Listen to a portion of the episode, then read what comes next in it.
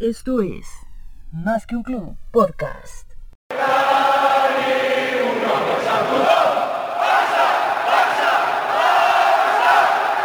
Bienvenidos al análisis post partido. Somos aficionados, no expertos.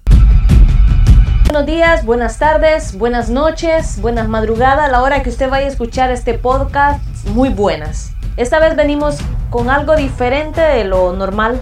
Hoy solamente van a participar dos miembros del grupo. ¿Por qué dos miembros? Porque la mayoría estamos out. Kuman nos tiene out.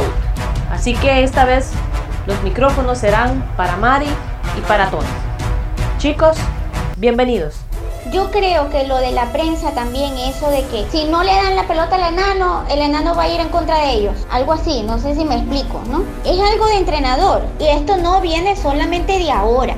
Entonces por eso es que esa cuestión de que el enano se pone bravo si no le pasan la pelota a él, o sea, hasta parece que fuera verdad. Porque es que todas las pelotas a Lionel, y Lionel antes las metía, o por lo menos un, un gran porcentaje las metía, ahora no las mete. Y ahí está el grave error. Por eso es que por lo menos se ganaban antes algunos que otros partidos jugando Barcelona mal.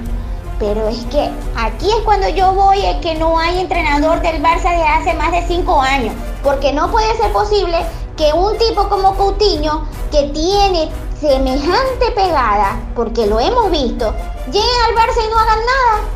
O no puede ser un partido hoy de que 77 minutos para que una sola vez haya pateado al arco. Entonces, ¿por qué los entrenadores no dicen cuando ustedes vean que les ponen el autobús? No puede ser que ninguno tenga una lectura de si no puedes llegar con la pelota en los pies al arco. Coño, pateen al arco, vale, no joda. De verdad me estoy cabreada.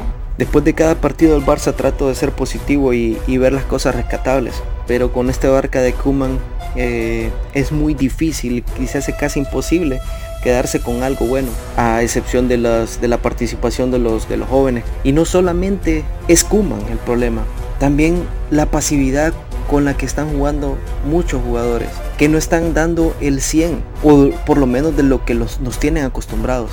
Es cierto, Kuman hace sus inventos al inicio del partido, pone su esquema absurdo que no se entiende, no lo entendemos nosotros y seguro los jugadores tampoco, pero también ellos deben de dar un paso adelante, pero no lo estamos viendo. Hablábamos del primer tiempo del partido contra la Real Sociedad que lo habíamos hecho bien. ¿Por qué no repetís eso? No, venís hoy y haces otro invento. Tratar de agarrar las cosas buenas que venís haciendo y mejorarlas. No querrás cambiarlas no se entiende. No, no, lo entendemos nosotros como aficionados, no lo entienden los jugadores y creo que menos lo entiende él. Aparte, las críticas o sus comentarios post partidos trata de lavarse las manos y echar las culpas a los jugadores cuando inicialmente él es el que se está equivocando.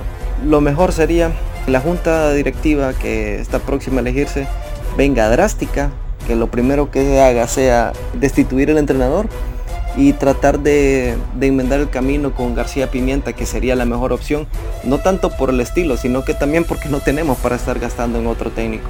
Las arcas del Barca están muy mal, eh, necesitamos ahorrar y creo que, que aparte de que sería un ahorro con García Pimienta, es alguien que, que viene de abajo, que conoce a los jugadores, que conoce el estilo del Barça, que es muy importante.